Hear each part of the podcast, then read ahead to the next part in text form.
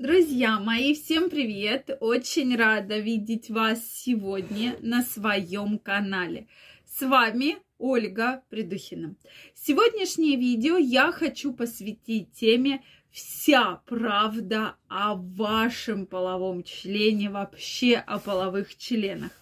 Действительно, очень много приходит от мужчин вопросов. И действительно, тема полового члена очень многих мужчин беспокоит маленький, большой, э, почему там плохо стоит, какой он должен быть. Поэтому давайте сегодня разбираться и поговорим на самые распространенные вопросы. Поэтому, друзья мои, если у вас есть вопросы на данную тему, обязательно пишите их в комментариях. Также, друзья мои, если вы еще не подписаны на мой канал, я вас приглашаю подписываться Делитесь вашим мнением в комментариях и задавайте интересующие вас вопросы. Ну что, я предлагаю начать, и тема такая действительно, вот э, многие мне пишут, это вот все вы, женщины, со своими половыми членами, вам даже больше думать ни про что не надо, только про вот эти вот пенисы. На самом деле нет, друзья мои. И больше всего эта проблема беспокоит мужчин. И часто именно мужчины задают эти вопросы и их обсуждают. То есть женщина вряд ли вот сидит в ресторане и обсуждает половой член там своего партнера с подругами. Да, она может сказать, знаешь, у меня был... У меня такая сегодня ночь была бурная прямо, ну вот прямо очень классно, мне так это все понравилось. И э, вот в целом вот так вот она может сказать, соответственно. А далее уже все вот остальные там вопросы, обсуждения обычно женщины не обсуждают. А вот мужчины очень любят себя сравнивать. У них после этого возникает огромное количество комплексов разных, да, когда они там смотрят на свой половой член в зеркало или там идут в баню, в сауну и начинают его там рассматривать, да, активно, что вот там у этого такой, там раздевалки, да, где-то в фитнес-центре у этого такой, а у меня меня там вот такой. Соответственно, вот из-за этого у мужчины возникают определенные комплексы. И он начинает уже эту проблему как-то вот понятно, что с друзьями он там, скорее всего, не обсуждает, но сам собой, и для него это может быть действительно целой проблемой. И особенно, особенно частую ошибку делают женщины, которые хотят как-то обидеть мужчину, да, там э, поругались, расстава... расстаетесь, и она всегда говорит, что вот, это потому что это вообще у тебя член маленький, половой член у тебя маленький, вообще ты там ничего не можешь. И вот для мужчины это очень серьезная психологическая травма. Почему я ко всем женщинам всегда обращаюсь, что вы можете говорить про все, что угодно, вообще абсолютно, но только не про мужской, мужские половые органы, потому что вы действительно калечите мужчине практически всю жизнь. Я крайне не рекомендую женщинам этого делать. Следующий момент по поводу длины. Друзья мои, длины, ширины. Мы уже многократно говорили про самый маленький, большой, какие должны быть половые члены. В общем, в состоянии эрекции более 9 сантиметров. Все, что меньше, это как бы считается микропения. Соответственно, в норме до 16-17 сантиметров. Все, что больше 17, это уже отходит к большому половому члену.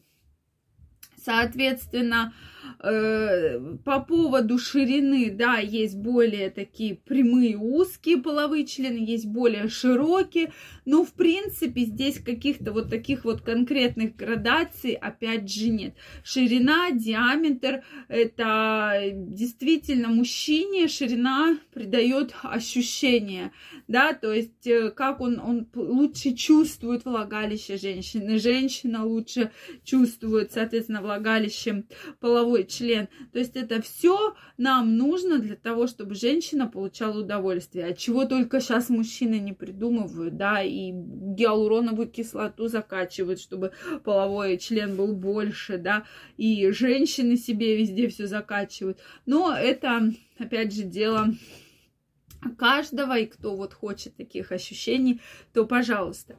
Следующий э, вопрос это по поводу прямой кривой половой член, да.